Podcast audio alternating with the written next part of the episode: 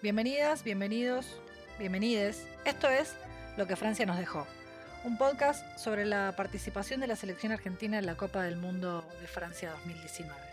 Una charla íntima con las integrantes del plantel, repasando los momentos y las historias que dejó el Mundial. Este podcast es una producción del femenino.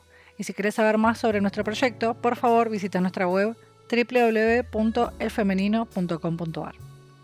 Este capítulo de Lo que Francia nos dejó es presentado por Dr. Birra, la birra sana.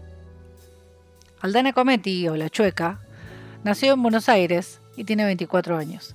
La defensora es una de las cuatro futbolistas que disputó los 270 minutos del equipo dentro del campo de juego. La exjugadora del Sevilla recibió la infracción de su par escocesa a dos minutos del cierre, que desembocó en penal y gol para que Argentina remonte un 0-3. ¿Cuál es el primer recuerdo que tenés de con la selección? Uy, el primer recuerdo con la selección es eh, entrar al predio de AFA. De, de la situación de llegar y que dar mi nombre y entrar a esa intensidad que se Ezeiza. Eso es el primer recuerdo que tengo de decir, mira hasta dónde llegué, mira dónde estoy ahora. Y también un, recuerdo lindo es cuando, cuando vi mi apellido en, la sub-17, cuando entramos al, vestuario el primer partido, eh, la emoción de, ver mi número con mi apellido en, ahí en el vestuario ahora que lo decís, el tema del apellido. Eh, me contaba que en la previa de, los partidos, si bien ahora vamos a llegar a detallarlos, eh, muchas se tomaron como un segundo para mirar la camiseta y verla por primera vez dentro del vestuario en el Parque de los Príncipes y ver su apellido en la camiseta antes del partido con Japón. ¿Tuviste también ese momento o lo, recordás? ¿Viste eso? ¿Te, llamó la atención? Claro, claro que sí. Sí, obvio, es que sentirte parte de un momento tan histórico eh, y, que esté el apellido no solo tuyo, sino de tu familia, que vos en realidad representás a toda tu familia que, que luchó junto a vos para llegar a ese momento. Entonces, se te pasan mil cosas por la cabeza y es un instante que yo creo que todo fue al mismo tiempo casi, de apreciar que estás siendo parte de un momento único en la vida que es jugar tu primer partido mundial. ¿Cómo fue em, el proceso o el inicio del ciclo mundialista? Para vos, ¿cuándo pensás que, comenzó? Comenzó con el primer reclamo, con el primer paro que, hacemos con, con, todas las chicas de que estamos entrenando en AFA, apenas volvíamos. Si mal no recuerdo, fue en 2017 que fue empezamos a entrenar. Para mí ese fue el puntapié inicial de, del grupo, de ese grupo de jugadoras convencidas de querer un futuro mejor para la selección. Ese sueño de tener todas juntas, decir, o acá nos plantamos todas o, o esto sigue igual. ¿Y había que cambiarlo para, que, para poder llegar al objetivo? Sí, 100% de acuerdo en que, y convencida de que necesitábamos muchos cambios a nivel de institucional de AFA, a nivel de grupo, a nivel de equipo, y ojo, lo seguimos necesitando esos cambios. Pero ese momento de, decir, acá tenemos que empezar a marcar lo que es el fútbol femenino para la Argentina y, hacer ese reclamo, plantarse a una institución como, como la AFA, eh, había que hacerlo y había que tener un grupo de mujeres convencidas de hacerlo. Hubo mucha resistencia, incluso hasta parecía que mm, del lado del periodismo también se, cuestionaba mucho esto porque era, bueno, recién comienzan a entrenar después de dos años de inactividad y ya empiezan por ahí los planteos eh, y, este paro, ¿no? Digo, ¿cómo fue para ustedes sostenerlo, digo, porque también requiere como mucha templanza y como eh, este convencimiento del que vos estabas hablando. Obvio, a ver, los periodistas hacen su trabajo y su trabajo a veces es eh, buscarle el lado malo a, una crítica como la que estábamos haciendo nosotras y otros es buscarle el lado bueno. Eso lo vamos a tener siempre y, y nos va a pasar con todas las cosas. Nosotras necesitábamos que el mundo del fútbol y el mundo en general o el país nos apoyara en esa, en esa decisión de hacer un paro y de pelear por los derechos que creíamos y creemos que nos corresponden. Era estar convencidas de que ese era un paso importante. A ver, podían haber dicho, bueno, las que hicieron este paro se van y citamos otras 20 y ya, chau, nadie se acordaba de ese paro. ¿Me entendés? Bueno, no solo no pasó eso, sino que de alguna manera hubo una conciliación, si se quiere, de, las partes. Pero ¿por qué? ¿Dónde confiaron o dónde vieron ustedes que, bueno, vamos por acá, que parece que esto arranca? Cuando, cuando se acercó Ricardo Pinela, porque él era el que estaba en ese momento como presidente del fútbol femenino, fue un reclamo hacia él primero, porque él encima comenzaba la, sí, la gestión. como su, su mandato en, el fútbol femenino, y era un reclamo decirle, mira, vos vas a empezar de cero con esto, estas son las cosas que tienen que pasar. Lo de antes no se puede volver a repetir, lo de antes estaba mal hecho. Entonces, si vamos de cero, nosotras también de cero, pero desde acá, desde esta línea no vamos a retroceder 20 años para atrás como se estaba intentando casi hacer. Eh, y después, obviamente, que el nexo entre nosotras y el Chiquitapia era eh, Ricardo, que después no sé cómo realmente fue esa conexión y que llegamos, obviamente, a América, porque hicimos el paro, eh, tuvimos bastantes meses sin entrenar hasta que se hizo unos amistosos en Chile. Pero después se volvió a frenar eso. Entonces, era otra vez otro reclamo, porque no servía de nada jugar un amistoso y después no entrenar, o entrenar una semana. Creíamos que esa no era la, forma de llegar al, al, Mundial. Lamentablemente, de esa manera llegamos a la Copa América, siguiendo reclamar, siguiendo pidiendo cosas y estando ahí a, tiro de criticar lo que nosotros pensábamos que nos correspondía. Surtió efecto, sin duda, y creo que el, punto culmine dentro de la Copa América es cuando se llevan todas la mano a la oreja en señal de protesta, y fue también una manera de, de, un tirón de orejas para los que estaban en casa, digo, porque una cosa es el acompañamiento que ustedes estaban reclamando para, para por parte de AFA o un pedido que le estaban haciendo a AFA, pero también eh, me lo acuerdo que me lo contaba Bonse, era una especie de reclamo a la sociedad, tipo, loco, acá estamos nosotras también.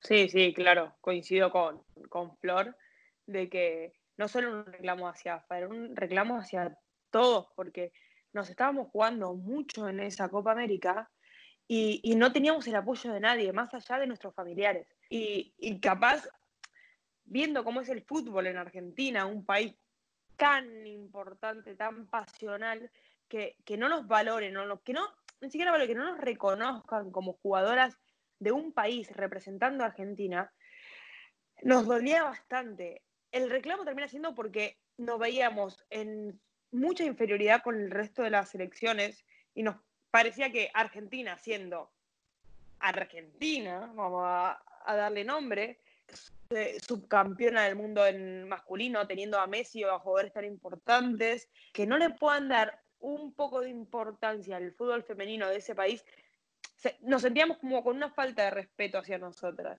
Y por eso fue el reclamo de queremos ser escuchadas y queremos ser escuchadas por todos, queremos dar un golpe sobre la mesa, hacer ruido y, que se nos empiece a respetar. Y como te dije, el primer punto para mí fue el, primer paro, el punto de, mayor intensidad fue ese momento de llevarnos todas la mano a, la oreja y pedir que nos escuchen, porque ahí empezaba nuestro sueño. Ahí teníamos la posibilidad de ganar un partido y estar casi en un mundial, sin haber entrenado, sin conocernos dentro de la cancha, eh, sin haber estado con partidos amistosos, sin tener una preparación o una planificación con un proyecto a largo plazo del fútbol femenino. Entonces, era, estamos haciendo todo a pulmón porque muchas dejamos nuestros clubes para venir a representar a Argentina que encima nos desprecia, entre comillas, porque no nos da nada, ni siquiera tenemos eh, al presidente de, de, de, de, AFA con nosotras apoyándonos o con un mensaje de apoyo, o como te digo, o la indumentaria necesaria para poder convivir sus días en Chile. A, eso iba el reclamo. La Copa América fue como eh, este momento altísimo, donde encima hay un rendimiento eh, superlativo de parte del equipo. creo que el partido con Colombia es el, la gesta ¿no? de esta resiliencia de alguna manera.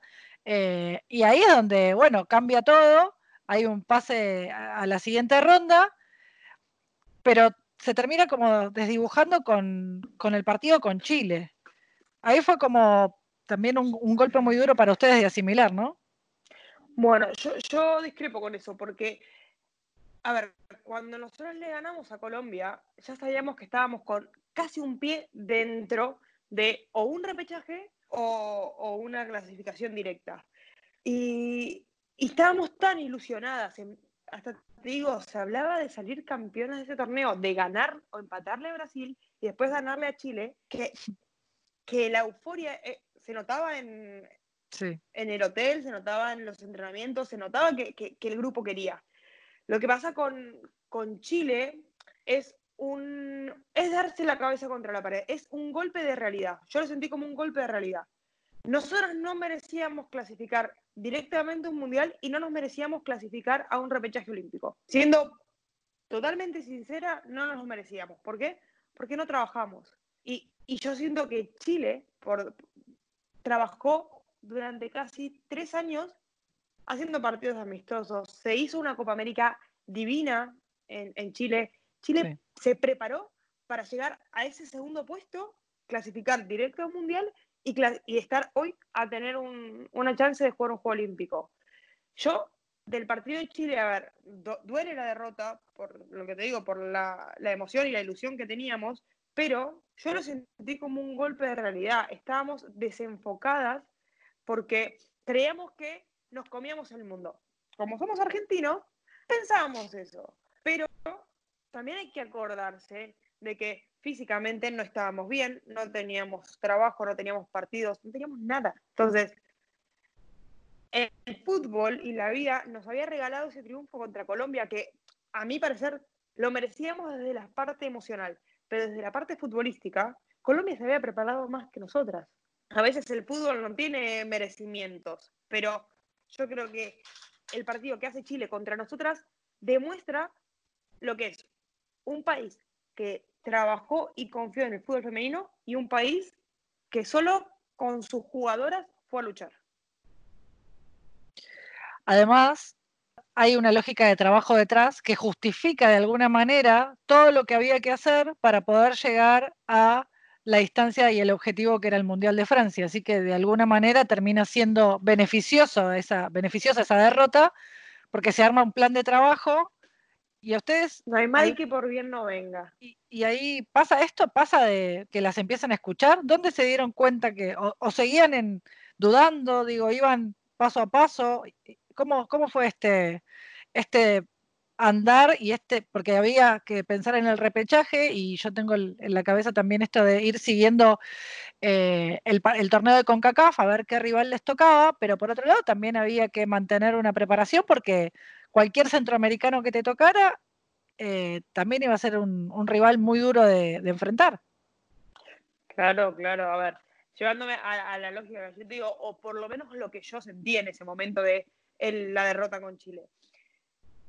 Sentimos que, fuimos escuchadas cuando pasa la Copa América, eh, cada una va a su club, eh, hay un parón de vacaciones porque como es eh, calendario europeo, en junio no sé, no hay amistosos.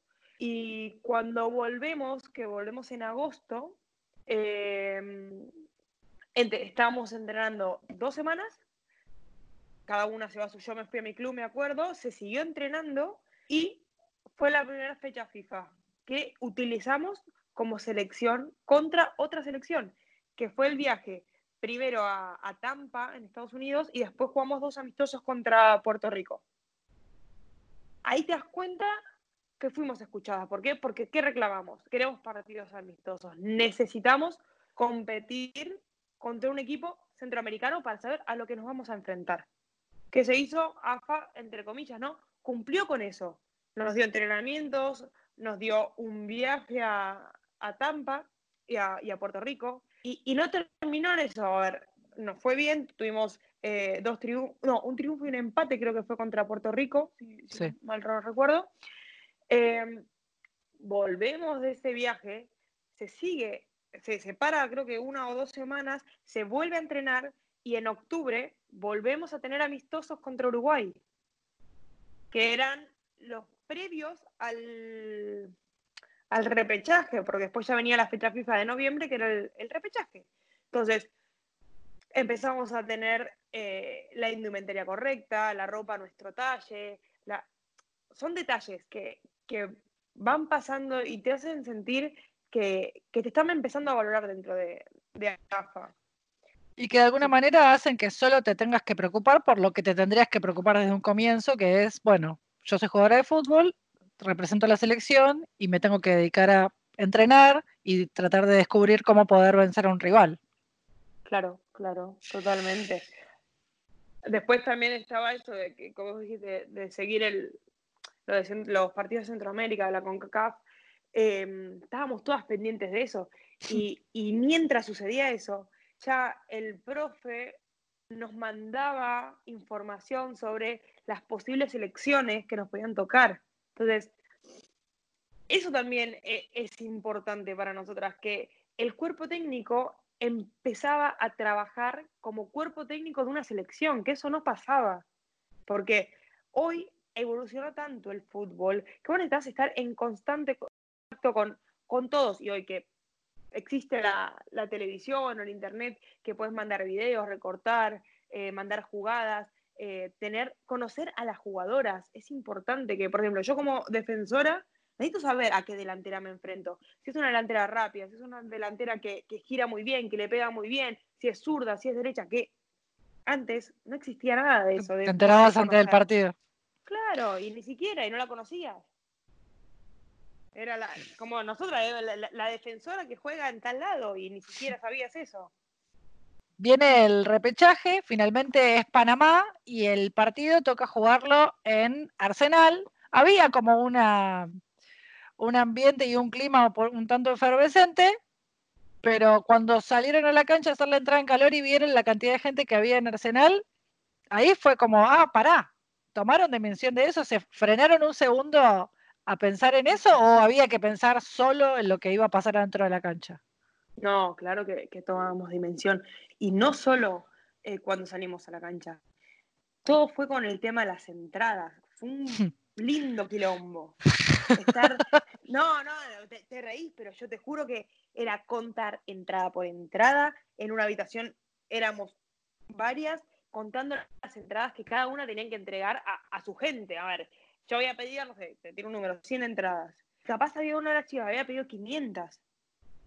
Y vos te das decís, 500 personas va a llevar mi compañera, yo voy a llevar 100, aquella 200, y eran una cantidad de entradas. Pero, y contar una por una, bueno, acá están las 113 capaz, eran para Aldana. Las 125 eran para Florencia. Y así. Pero una locura. Después platea para la familia. No, no. Ahí ya decíamos, chicas, esto va a ser una locura, va a estar lleno de gente. Pero lo pensamos, pero hasta no verlo no lo crees.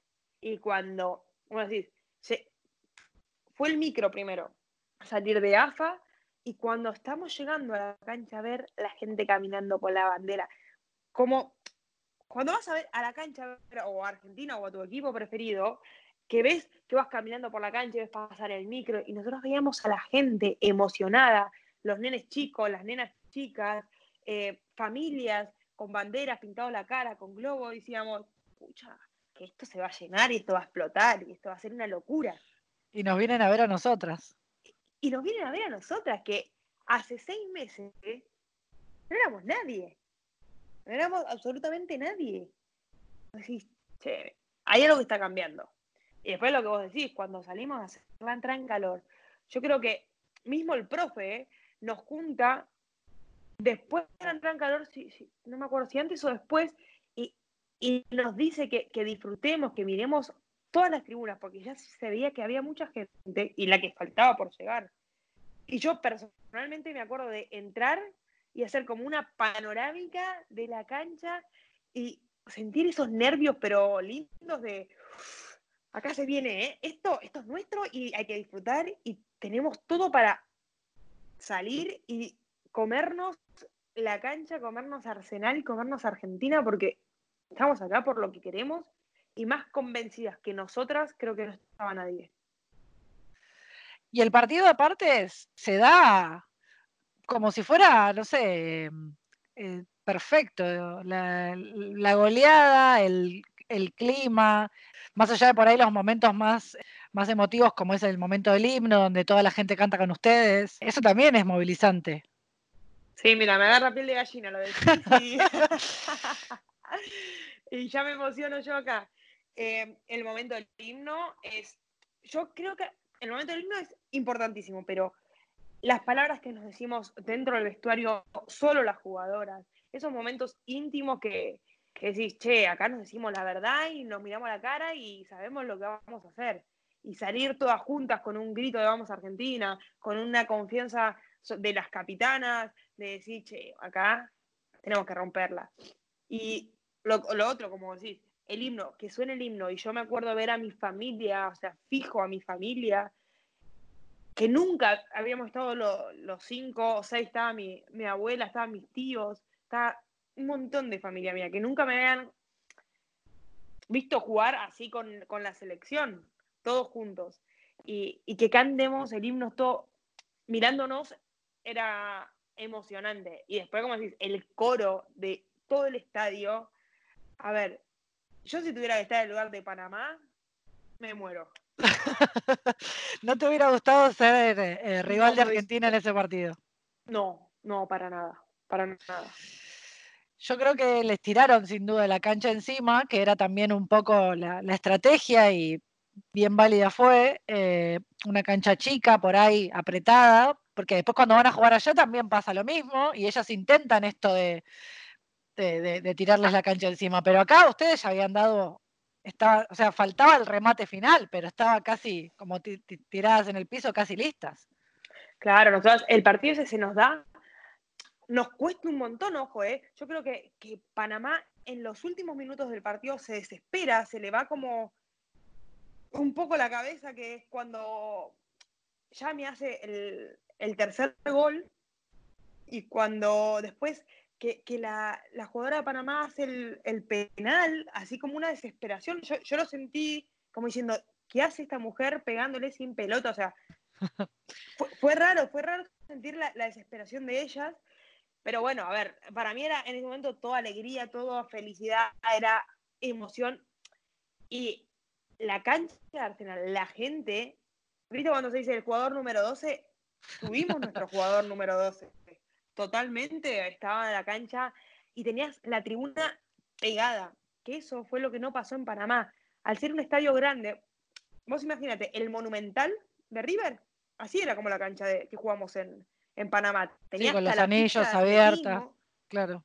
Entonces, fue gente, pero no estaba llena como Arsenal. Habrá ido capaz la misma cantidad de gente, pero al tener más capacidad no se notaba ese fervor que se sentía en Arsenal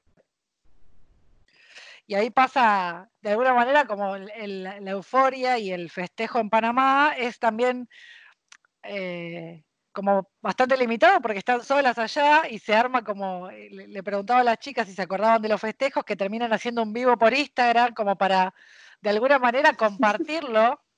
Eh, y estábamos todos prendidos viendo las redes sociales de ustedes hasta que aparece hasta un trencito con, con Chiqui Tapia, con el presidente de AFA en el medio. De eso, ya te digo que que no me acuerdo. Eso en Panamá. Claro. Sí, sí, sí, en, el en la puerta del hotel, hasta con los panameños que estaban ahí en el hotel, sacamos a bailar a todo el mundo. Sí, la emoción era de clasificar y era festejo, festejo, festejo. Y ese fue uno de los primeros acercamientos a Tapia de que esté con nosotras. A ver, él puede entrenar con nosotras a, a una de las canchas, se sentaba en el micro con nosotras, no era una persona totalmente lejana, no era una persona extraña. Lo sacamos a bailar, creo que Estefanía lo sacó a bailar en el medio del... Pero esto antes del, del coso de, de clasificar. Y en la clasificación, la vuelta en el micro, claro, ahí ya bailaba todo el mundo.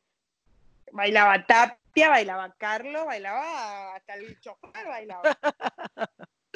Bueno, Ah, estaba muy bien. Había que, había que también un poco como eh, soltar, ¿no? Esta, esta energía y toda por ahí la concentración, porque había muchísimo en juego y mm, de alguna manera eh, tenían eh, presente el fantasma de Chile, que no les vuelva a pasar esto de, bueno, vamos confiadas ganando la primer, el primer partido de la serie, no- que no nos vuelva a pasar lo que nos pasaba en Chile, o en ningún momento apareció ese partido en, la cabeza de ustedes. No, yo, yo creo, bueno, por lo menos en la mía no. No digo, yo me lo tomé de otra manera el partido de Chile. Pero no, estábamos convencidas de que el 4-0 nos daba vida. A ver, nos tenían que hacer cuatro goles. Que no era hacer dos, era hacer cuatro. Con jugadoras que tenían hambre de mundial.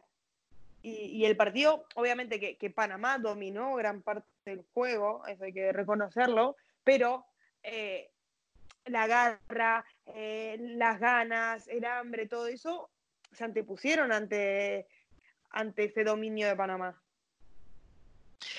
Pasó el- la euforia, el festejo, regresan y como si fuera de, de un día para el otro, pero en realidad había pasado como 15 días, un poquito más también, viene el sorteo de grupos y ya otra vez em, hay que volver a pensar en, bueno, y ahora con quién nos toca, pero ya rivales del Mundial. ¿Te acordás del sorteo eh, de, de- Sí, de claro. grupos? Claro, claro. Yo estaba, mira, yo había aprovechado y dije, bueno, me voy a comprar, iba con mi mamá y mi hermana, me voy a comprar algo de, o sea, al shopping fui a comprar y volvíamos rápido.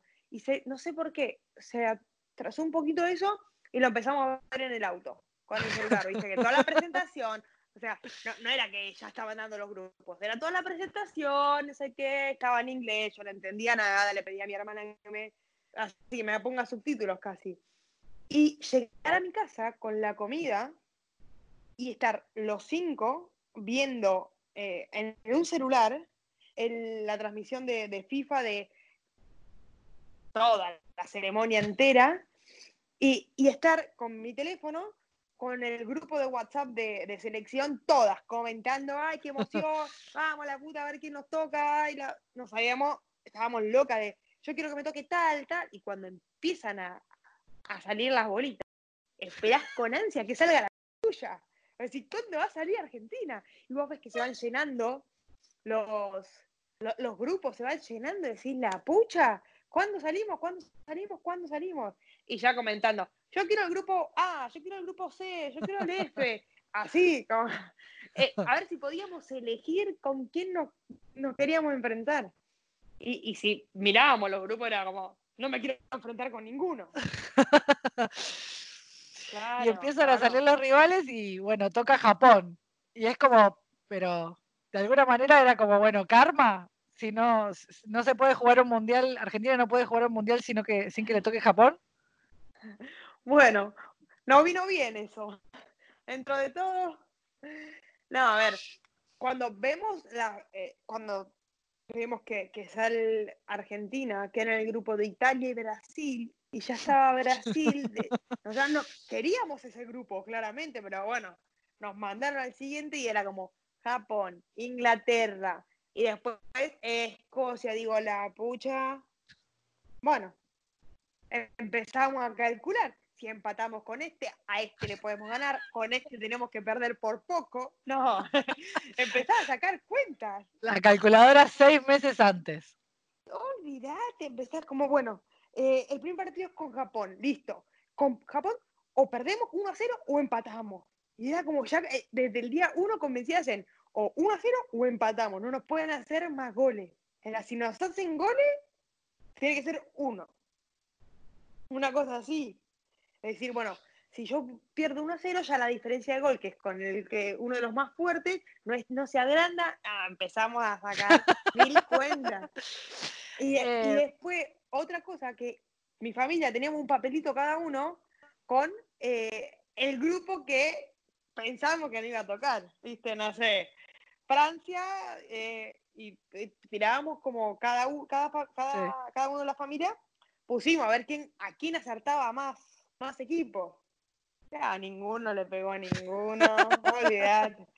Claro, Fueron más expresiones de deseo. Claro, yo me puse, entre comillas, un poco más accesible, puse uno fuerte, porque dije, bueno, hay que meter uno fuerte. ¿A ¿Quiénes habías puesto en tu grupo? Yo había puesto a Holanda, qué suerte que no nos tocó Holanda, porque después subcampeón. Claro, yo ilusionada, ¿entendés? Diciendo Holanda, me la juego con Holanda. No, si te digo, me acuerdo Holanda porque después termina siendo subcampeón, pero los demás no. Habré puesto, tiré un Jamaica seguramente, viste, alguno Tailandia. de- algo así habré tirado. Habré tirado. Yo creo que no le pegué a ninguno. Después de todo esto, por ahí la, la última parte es la, la más, no la más fea, pero la última semana o las, los- la última semana de preparación, donde los, los entrenamientos eh, vienen a ser los últimos antes de que Carlos dé la lista. Había un clima distinto ahí porque también era, bueno, tienen que viajar 23, era una situación que sabían que iban a tener que enfrentar y también esto de cuidarse, eh, yo lo, hablaba con Larro también y Larro me decía, no, bueno, tal vez algunas se cuidaban un poco más. Eh, digo, ¿tenías en la cabeza esto? ¿Cómo sentiste vos esos últimos entrenamientos antes de que dé la lista?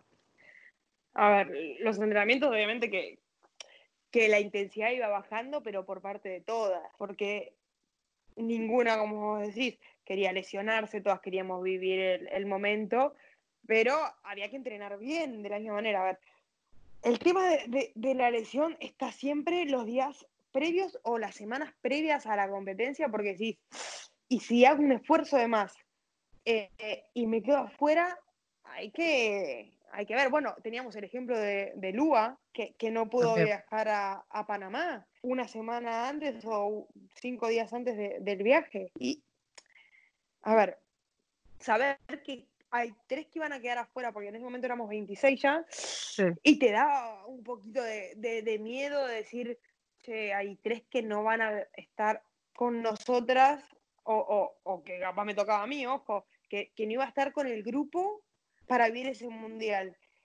Pero después llegabas a la conclusión de que, no, esto es parte de las 26 y de todas las que estuvieron antes.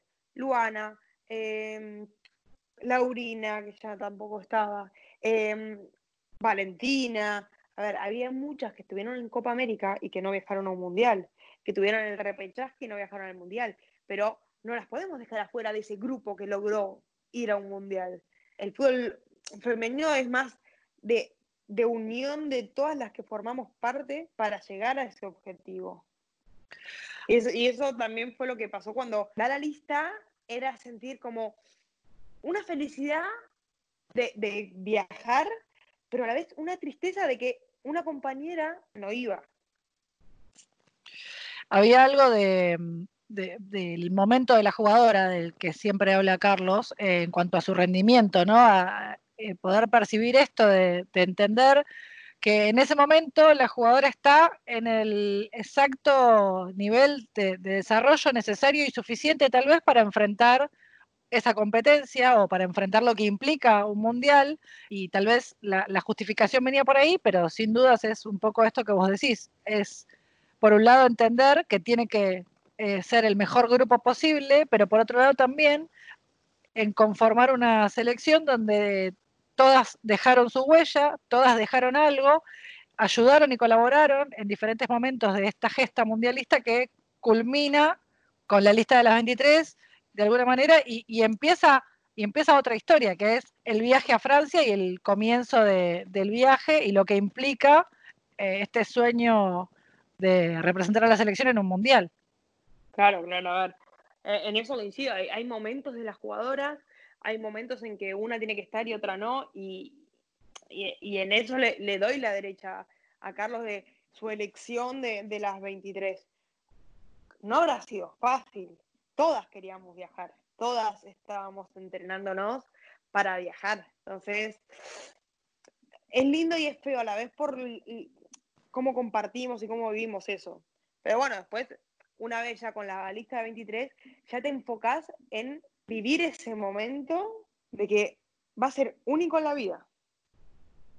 Cuando dio la como estaba dando la lista, no, no quiero que me cuentes detalles, pero en algún momento eh, ¿dudaste si, si, quedabas o no? Eh, digo, por tu performance o por, lo, por cómo se habían dado por ahí esos últimos entrenamientos, o estabas tranquila, o en ese momento es como que, bueno, no, está todo bien, pero hasta que cuando llega el momento decís, ay, ahora no sé. A ver, uno va dándose cuenta si va a estar o no va a estar en la lista, porque, a ver, jugás partidos de titular o, sos más tenida en cuenta en alguna que otro entrenamiento.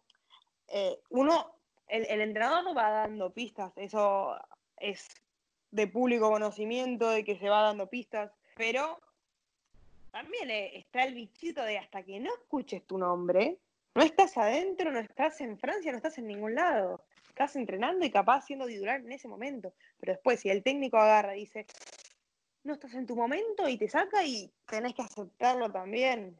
Yo no es que estaba 100% convencida, pero me hacía sentir parte de esa lista de 23. ¿Te acordás del momento de armar la valija pensando que estabas viajando a Francia, al Mundial?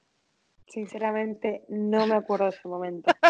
estaba tratando, mientras hablaba, estaba tratando de imaginármelo y no, no fue tan como un momento representativo para mí, porque yo puse, no sé, como te digo, eh, los tops, la, ropa interior, las calzas y una que otra cosa más que me dio mi familia, eh, un muñeco, ¿viste? Cositas que, que llevas como de recuerdo, los botines, las zapatillas, llevando esas cosas, pero nunca me detuve a, a pensar, estoy guardando las cosas que van a ir a un mundial. No, eso no me pasó había algo en los consejos que recibían ustedes antes de viajar que tenían que ver con un pesimismo optimista, onda, bueno, hagan el mejor papel posible.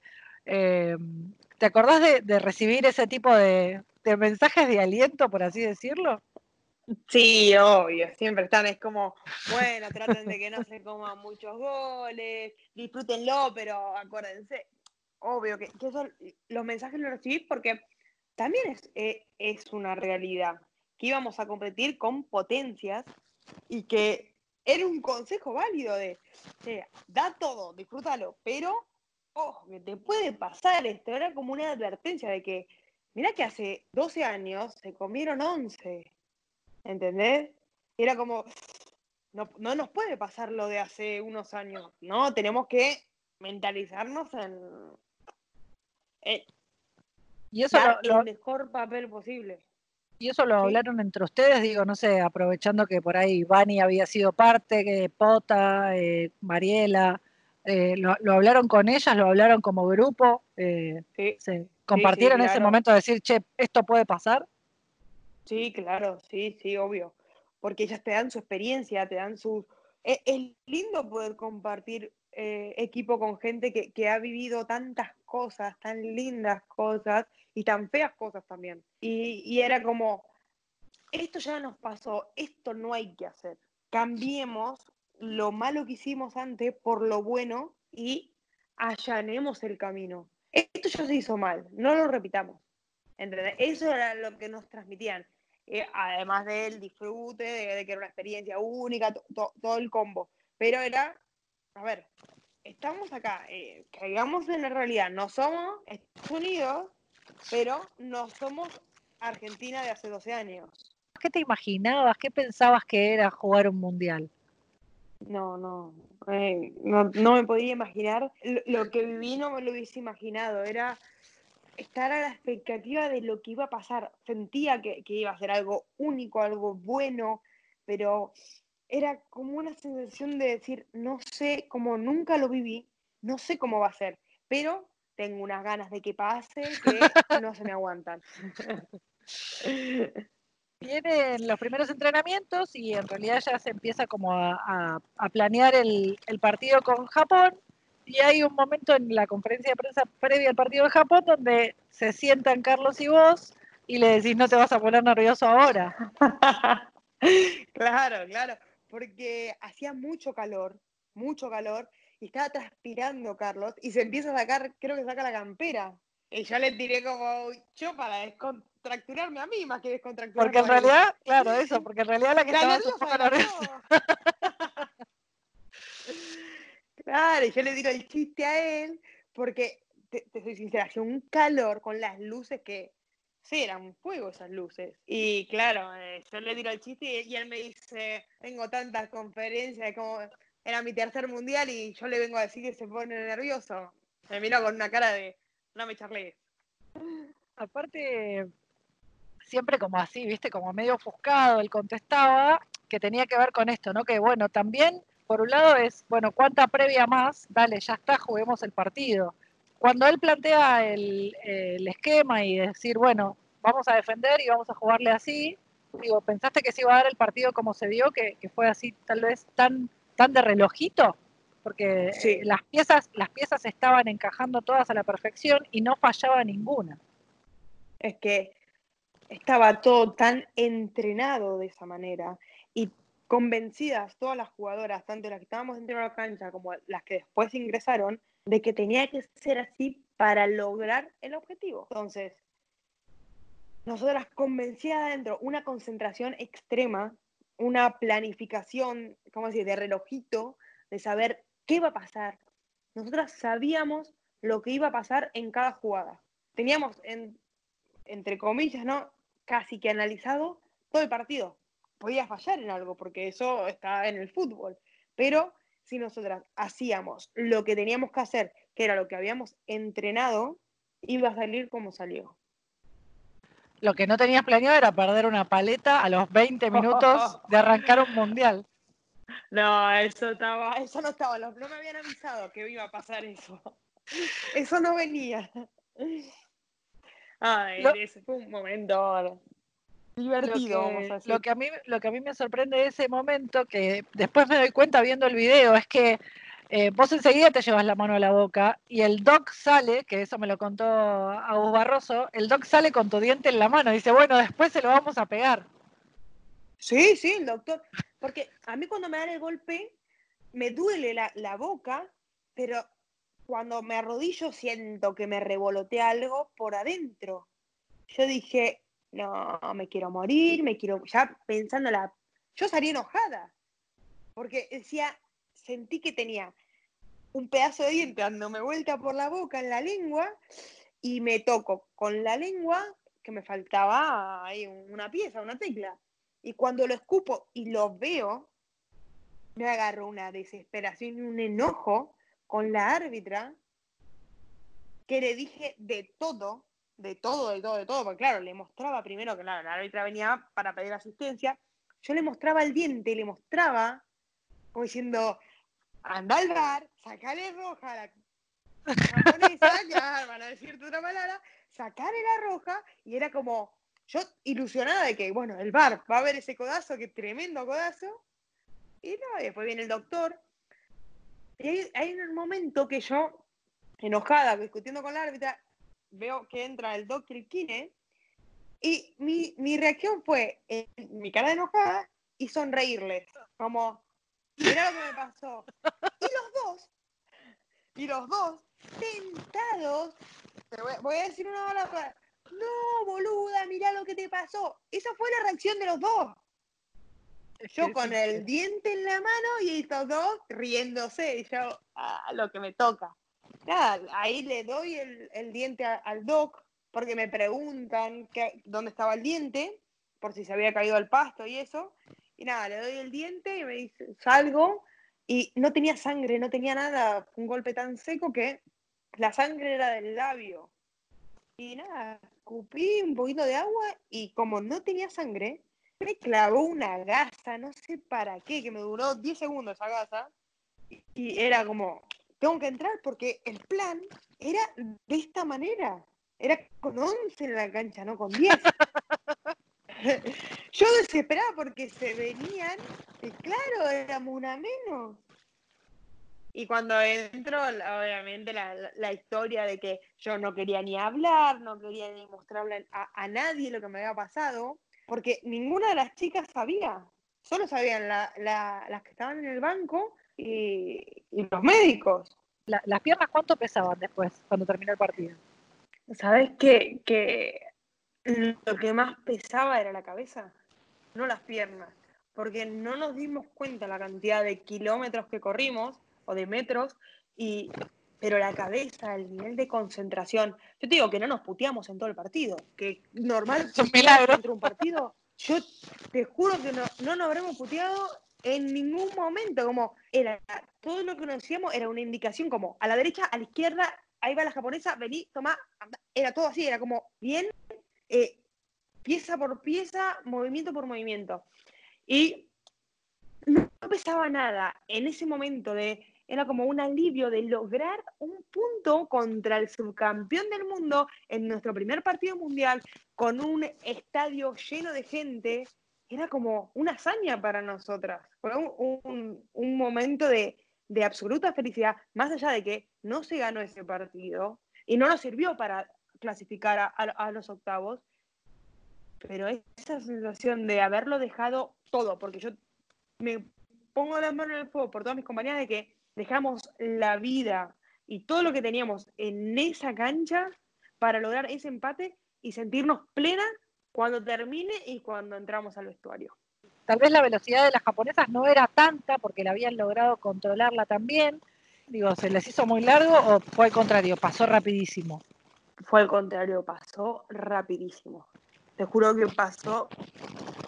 Yo creo que nunca, o me detuve muy pocas veces a mirar el reloj de cuánto iba. Y cuando termina el partido, esto que te digo, que las piernas no estaban cansadas, por más de la concentración de. Era como, terminó el partido, ya, ya, ya terminó, no hay más minutos. ¿Podemos festejar? Era una sensación de, de, no tengo que seguir concentrada, no tengo que estar acá. Era como de relajación después de, correr. Y lo, charlé yo con Agus, de, decir, che, no me pareció largo el partido. Y eran 90 minutos. Y sí, yo tuve la misma sensación, o sea, era tanta la concentración que no nos podíamos distraer con el tiempo, no nos podíamos distraer con nada, con nada de nada. Entonces, eh, no pesaban las piernas, pesaba la cabeza de tan metidas que estábamos dentro del partido y termina y es el primer punto y es un empate con el con una potencia como Japón y ahí de ahí era festejo puro de ahí era el vestuario era una locura y yo soy la única que no después claro no las que se fueron al doping y, y yo que no pude festejar porque yo me fui al dentista imagínate que yo claro, llegaba en, el vestuario y era todas que, el diente, que el diente, que el diente, el diente era famoso en ese, en ese vestuario. Yo lo tenía en, un frasquito el diente. Con un líquido para conservarlo, no sé qué. Y era como el diente iba por todos lados. Y, y el festejo, y las fotos, y los abrazos, y las lágrimas. Y, y era todo, el cuerpo técnico, el cuerpo médico, los dirigentes, todos juntos en ese vestuario festejando, cantando, gritando. En el 0 a 0 termina el partido con Japón, Carlos se da vuelta y se ríe, eh, como diciendo, bueno, salió.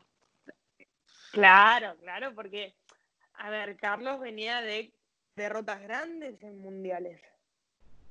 Entonces era como, al final había que hacer esto, había que meter el culito un poquito atrás para lograr este punto y lograr eh, este ansiado empate. Eh, y yo me lo imagino de Carlos diciendo, se trabajó y salió. O yo, yo, me hubiese sentido orgullosa, si soy la técnica de, ese equipo, de que, mi jugadora hicieron lo que yo les pedí y le empatamos al subcampeón del mundo en el Mundial, un estadio lleno, con toda la presión que teníamos. Era como, yo supongo que esa sonrisa habrá sido como de, de orgullo y de relajación de decir, lo logré, de hice el primer punto o, logré el primer punto de Argentina en un mundial. Encontraban los huecos en Inglaterra, porque no les jugaba igual, o sea, no jugaba de la misma manera y generaba más espacios Inglaterra y las dejaba venir un poquito más. Sí, pero a la vez tenían aviones, ella, no era aviones. ¿Cómo era marcar?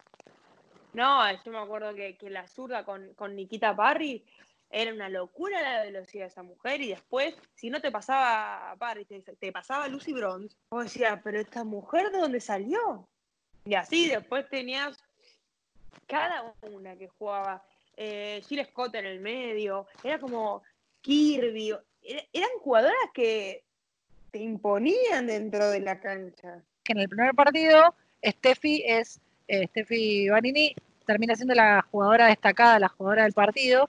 En el partido con Inglaterra, a pesar de que Inglaterra gana 1 a 0, la jugadora del partido es Vanina por eh, su performance, no solo por atajar el penal, sino por el, partidazo que tuvo. Digo, más allá de que todos conocíamos las condiciones de Vanina, eh, cuando te dabas vuelta y te acercabas y le decías algo, eh, yo sentía como que había algo tuyo ahí que decía, bueno, menos mal.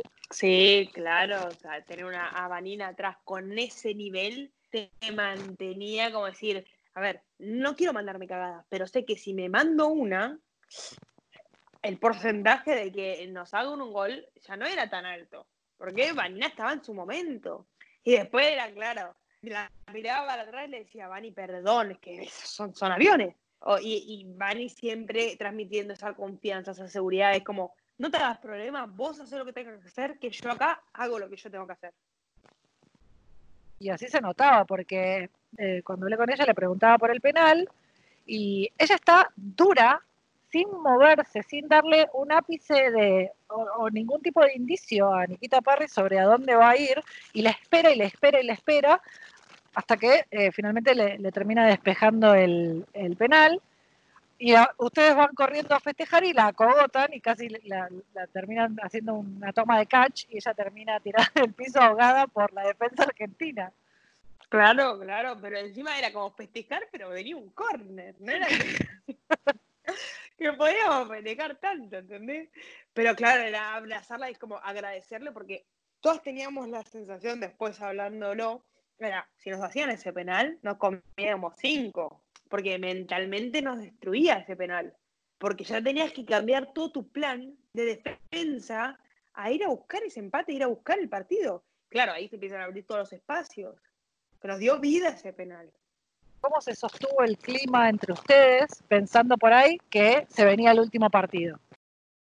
No, bien, era, el clima era, era bueno, era de, buenas sensaciones de, querer clasificar, de, de, estar a un paso de esa clasificación, porque ganando el partido estábamos ya directamente en octavo, sin esperar ningún otro resultado. Entonces era como, por Dios, nos toca estar en un momento privilegiado de que depender solo de nosotras para clasificar a octavos.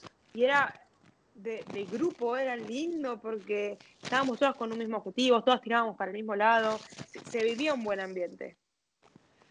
¿Y en Buenos Aires, o digo, qué, sensación tenías de, de, cómo se estaba viviendo el Mundial en Argentina? ¿Te, ¿Tenías dimensión de lo que estaba pasando? ¿O era como que, bueno, mejor me, meto la cabeza acá y me concentro acá porque no podías entenderlo. Yo tenía más la cabeza metida en, el mundial y, no nos damos, o sea, no tomamos dimensión de lo que fue en Argentina todas las semanas de mundial. Y además porque mi familia estaba conmigo en Francia, entonces capaz eh, ellos vivían lo mismo que yo estaba viviendo en el momento y no le podía preguntar sobre una sensación de, de Argentina. Nos llegaban comentarios de eh, tal televisión está con esto, tal radio, tal diario, tal. Nos decía, che, está. El colegio nos mandaban fotos y videos de chicos en, la primaria viendo el mundial. Era como, a mí me dio la sensación de que yo hacía eso con el mundial masculino. Y qué sensación de decir, qué bueno que le den la oportunidad de conocernos, de ver ese lado de fútbol. ¿Había algo de, no querer defraudar? Obvio, obvio, obvio. Obvio porque veníamos con una mochila muy pesada de, de, muchas críticas, de muchos reclamos, y todo lo que reclamamos de todos los que recibimos, había que dar también. Había que, que demostrar de que lo que estábamos pidiendo valía la pena porque nosotras íbamos a un mundial a jugar de verdad. No iban de paseo. No, no íbamos a conocer Francia, íbamos a clasificar a octavos porque era ganar el primer punto y clasificar octavos. También en, en, una de las conferencias, si no es la primera, vos eh, das este mensaje, ¿no? De que confíen, termina generando que tu figura deje de ser tal vez una debutante, más allá de que sí lo eras, cuando vos se va a patear el penal, que la vas a correr a la, a la escocesa y la sacás. Lo que sucede con el partido es que eh, había como eh, una pesadumbre en el estadio, más allá de que Argentina estaba de a poquito tratando de, de, retomar la rienda del partido, que claramente llevaba a Escocia por delante. El segundo gol de Argentina, eh, el, gol de Bonce, aunque se lo dieron en contra de la arquera, cambia todo. Cambia todo, sí, sí, porque ahí ya nos veníamos arriba de empatar y ganar, porque nos quedaba tiempo. Y, y el equipo, claro, venía entonado, igual estaba dando un golpe a Escocia, ¡pum! Otra piña a Escocia, y ya lo teníamos medio como tambaleando. O esa era la sensación de, Y era a todas. Y yo me acuerdo que no sé por qué estaba. Vos que viste de vuelta al partido, yo no lo vi todavía. Eh, ¿Por qué estaba yo ahí arriba? Vos te tomás estas licencias y de hecho, por, por, por boca, de, por boca de Agustina, eh, Agustina me dice eh, que vos le decías, me voy arriba. Y vos te ibas, y, vos te vas, y vos te vas arriba como diciendo, bueno, voy a ayudar porque estamos más cerca, porque lo podemos conseguir y vos te tomás esta licencia y terminás en el área casi desbordando, no, no, no desbordando, pero vas a buscar una pelota en, profundidad y cuando pones la pata y caes, ¿ya sabías que era penal mientras que estabas cayendo? Claro, claro, porque yo tenía do dos opciones ahí. A ver, te juro que no me acuerdo haberle dicho a Agustina, me voy. Pero sé que me pasan estas cosas de que me agarra la loca, de que quiero ganar y me voy. Y me acuerdo mucho de, de esa, siempre lo cuento, de, de, ese momento, porque en ese microsegundo que tenés para pensar, se te pasan dos mil cosas por la cabeza. Y yo tenía dos opciones. O con la derecha, ah, con el borde externo casi, como tocarla al segundo palo despacito, o con la derecha, acomodármela y romperle el arco con la zurda. Esas eran mis dos opciones. Yo tenía en mi cabeza, en ese microsegundo, esas opciones. Claro, analizando todo en, en, ese momento, era como, si yo le toco para allá, está cerca la, la escocesa, capaz la desvía y, y, no termina en gol, mejor me la acomodo a la zurda. Bueno, imagínate cómo mi cabeza volaba en ese momento. Entonces, cuando yo me la quiero acomodar, porque la pelota está delante mío, cuando yo pongo el pie derecho para tocar la pelota hacia la, hacia la izquierda, claro, está mi pie y después está la pelota. Entonces, lo que hace la escocesa es tocar mi pie, tocar la pelota. Y cuando toca mi pie, como que no me deja acomodarla para pegarla. Entonces, yo me caigo. Yo sentí que me tocó el pie. Y claro, cuando miro a la árbitra, que no, que no, que no, pero con una cara de mala, levántate. Y yo ahí me agarró, me, me, salió el fuego por dentro, le dije de todo a la, a la árbitra pobre. Hoy, hoy si me la cruzo le he pedido disculpas porque también no me habrá entendido. Y nada, era como, me tenía que levantar rápido porque venía una contra. Después terminé yéndose al lateral. Y ahí iban al bar. Y, y, y, es el momento de que todas me miraban a mí como, ¿qué pasó? Nadie sabía nada que había pasado. O sea, yo me caí en el área, la pelota siguió, nos fuimos al bar. Era, Aldi, ¿qué pasó? ¿Te tocó? ¿No te tocó? ¿Es penal? ¿No es penal? Algunas me creían, otras me decían, no, vos me estás mintiendo, no me hagas ilusionarme. Y era como unas mil sensaciones en ese momento. Y claro, yo convencidísima de que es penal, es penal, me fui al banco, le dije a Carlos, es penal, le dije a todo el que me cruzaba, era penal. Hasta el profe le dije, es penal, es penal, te lo juro que es penal, me toca, me toca, me toca. Y terminan dando el penal y estamos todas a la expectativa. Entonces Flor tiene la pelota en la mano y yo voy corriendo para... Me acerqué para preguntar, ¿lo vas a patear? Sí, convencida, o sea, los ojos convencida. Entonces, calladita la boca, listo, listo, dale, hacelo. Me quedo ahí cerca para festejar. A mí me cuentan que le dijiste, hacelo o te, o te a trompadas. Sí, también. E, esa parte no, la, iba a evitar, pero hubo una amenaza por ahí. Siempre hay una amenacita como diciendo, si no vas a patear, lo haces, si no, nos agarramos y encima dormíamos juntas, nos agarrábamos y chao. Ah, era como un, incentivo también de, mi parte decirle, hacelo porque es la vida este penal. Y después pasa eso, que se lo atacan, la sensación es, fea en este momento, pero a los dos segundos, pim, llaman el bar y era como, nos están dando otra oportunidad. Que es, que, es raro en el, fútbol que, te den otra oportunidad. Y nos la dieron. y ahí fue cuando... En, ese momento, ahí, ahí donde yo eh, quiero como de alguna manera inventar una, una spider que las toma desde arriba y están como todas en una, eh, como en una posición diferente y todas haciendo algo distinto, porque el estadio se cae y es de golpe todos hinchaban por Argentina. Y eran locales En, en, el Parque de los Príncipes, pero también era, es una segunda oportunidad, esto no pasa nunca. Claro. Y era una sensación tan linda que, y ver a la escocesa diciéndole cosas a, a, Florencia, claro. Yo venía caliente por el penal, caliente porque no me lo habían cobrado, caliente porque no erró, caliente por el partido, claro, yo me iba a las piñas con la cosa esa. No sé pelear, pero me iba a las piñas. ¿Y la mandaste a mudar en Argento o le dijiste tipo que andate en inglés? ¿Cómo fue el mandate a mudar? Es como, ¿qué hacer? La con... salir de acá, andate para la, en Argento, pero Argento bien Argento. Y, y Flor lo más tranquila estaba como diciendo, Albi, tranquila, yo estoy bien, tranquila. Florencia era divina. Y yo a, los empujones con la otra. Hay algo de, ese momento también, del primer penal, sobre todo, que ella, ella dice que estaba muy nerviosa, no estaba nerviosa, pero tenía una sensación rara que nunca le había pasado, y que me dice, Rami, pateé, miles de penales, pero nunca me había pasado esto. Había perdido de vista a la árbitra, eh, no, no encontraba la esencia y de alguna manera ella sintió, tenía como este miedo de saber que lo iba a errar y el segundo, cuando vuelve a.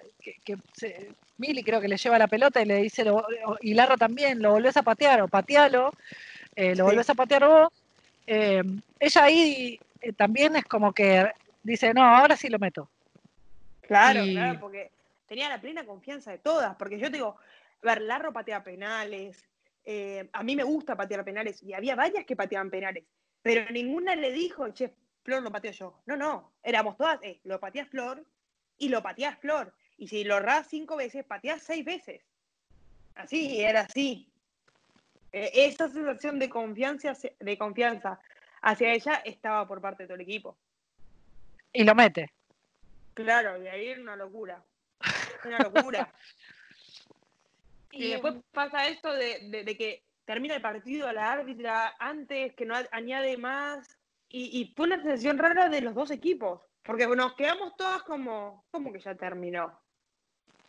Yo creo que a las escocesas les dolió más porque lo tenían ganado, a ustedes tal vez les, duraba la adrenalina, la adrenalina de la remontada, pero después las invade a las dos, la, la, desazón de dame cinco minutos más, dame cinco minutos más que se lo ganamos. Claro, yo, me acuerdo de, hablar con una escocesa que me estaba puteando, como diciendo que nosotras esto nos salió pero cálmate. ¿Querés jugar 10 minutos más? Yo también, esto en inglés, ¿eh? Vos querés jugar 10 minutos más, yo también quiero jugar 10 minutos más. Si querés jugamos 15. Las dos queremos, y ahí como que me mirábamos diciendo, y sí, a usted también le sirve jugar 10 minutos más. Yo también me, me fui a quejar con la otra diciendo, estás loca, perdimos como 10 minutos, o, la sensación fue que perdimos como 10 minutos con, con el bar, con el penal, y no vas a añadir nada más nos dejaste a las dos con las manos vacías, porque tantas cosas como nosotros nos quedamos sin nada. Nosotros teníamos como un, un por ciento de esperanza de que empaten esos dos partidos, pero nosotros queríamos clasificar ganando en la cancha. Y, fue que nos arrebató a, los dos países la ilusión de, poder clasificar. Y yo tengo la, en la cabeza la reunión que tuvieron ustedes en el, en el hotel, que estábamos todos esperando porque se subían al micro y nosotros estábamos como para retratar y, tomar imágenes de ustedes subiendo al micro para volverse. Y, y ustedes tienen esta reunión de alguna manera de, cierre como, como, equipo, como grupo, que, que, tenía una carga muy pesada, que tenía olorcito a despedida eh, y que se las, eh, se las notaba como muy apesumbradas, porque ahí se, terminaba una etapa. Y la contrapartida es la, el recibimiento que tienen en Argentina. Ahí eh, también fue como, ¿y esto? No, no, es que lo, de Argentina fue increíble. Eh, fue cerrar esta etapa que, que vos decís eh, de la mejor manera, con el apoyo de un país, de, volvemos al principio de, la charla de que no éramos valoradas por nadie, a que venga gente que no es familiar nuestra, porque uno siempre se acostumbra a que el familiar, el tío, el primo, el amigo, vaya, pero cuando hay gente que no conoce ninguna, solo nos ve en televisión, era como, estamos tocando el corazón o la cabeza de más gente, de más personas, de más argentinos que se están identificando con la lucha, con la garra y con el corazón que tenía este equipo. esas sensaciones de abrir la puerta del aeropuerto, o sea, de que se abran eh, las puertas y ver gente cantando, ver gente con bandera, fue como decir, pucha, pero no clasificamos, eh, no ganamos nada. Y, y después darte cuenta de que ganaste el respeto de un país. Em, ¿Hubieras hecho algo diferente en el Mundial? Y si me lo decís ahora, sí, claro. O sea, yo me, he pasado noches pensando en, los partidos del Mundial. De que si contra Inglaterra no hubiese dado esa voz de, mando de vamos a presionar, capaz no, nunca, nunca nos, nos, hacían el gol y capaz empatábamos los tres partidos, o, con el partido contra Escocia, capaz, eh, si estaba un poquitito más concentrada o si podía meter al equipo con más en el partido y, no que nos hagan tres goles, o si Larro hace el primer gol que da en el travesaño. Oh, tremendo. Se, te da vuelta la cabeza de decir, che, mirá, si pasaba esto, ¿dónde estamos hoy? Si Larro hace ese gol, yo te, te lo aseguro que el partido lo ganamos 5 a 0. Hoy, te lo aseguro, y, decir, pensar de cómo se estaba dando el partido, porque Escocia atacaba, pero nosotros también atacábamos, no era un partido ya defensivo, porque ya era un planteo totalmente diferente, ya no había cinco en el medio, había cuatro, ya había dos delanteras, ya había una carrilera como Larro, que, era más atacante, más delantera que defensora. A ver, no era un planteo más parecido al que por ahí habían hecho en la Copa América y que también les resultaba más cómodo a ustedes y con el que se sentían un poco más, o sea, más, más, familiarizadas. Claro, claro. Entonces, sí, me, he pasado noches pensando qué podía haber hecho para lograr ese objetivo, qué, podía haber hecho el equipo. Y hasta te digo, hoy que me estaba haciendo pensar de nuevo, che, si capaz en vez de correr para acá, corría para allá, y en vez de saltar, me agachaba y empezás a, darle vuelta. Más que nada el partido contra Escocia, que fue el partido que, nosotros planeamos ganar desde el vamos. Dijimos, bueno, perdamos lo menos posible con Japón, lo menos posible con Inglaterra y nos la jugamos toda entera contra Escocia y por diferencia de gol tenemos que pasar como tercera.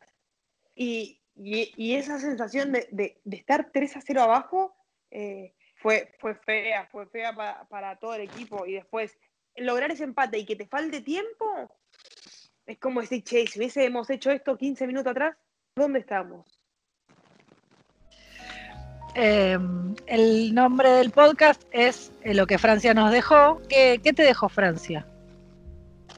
Millones de momentos felices, millones de recuerdos, Em, la, la, experiencia de haber disputado un, mundial con un grupo de compañeras hermoso, con que hoy te digo que son las mejores 23 con las que podía, o 22 que podía haber compartido ese, ese mundial, teniendo a toda mi familia en la tribuna alentándome, llorando y, y sufriendo conmigo y disfrutando conmigo, pero más que nada me deja el orgullo de haber representado a mi país.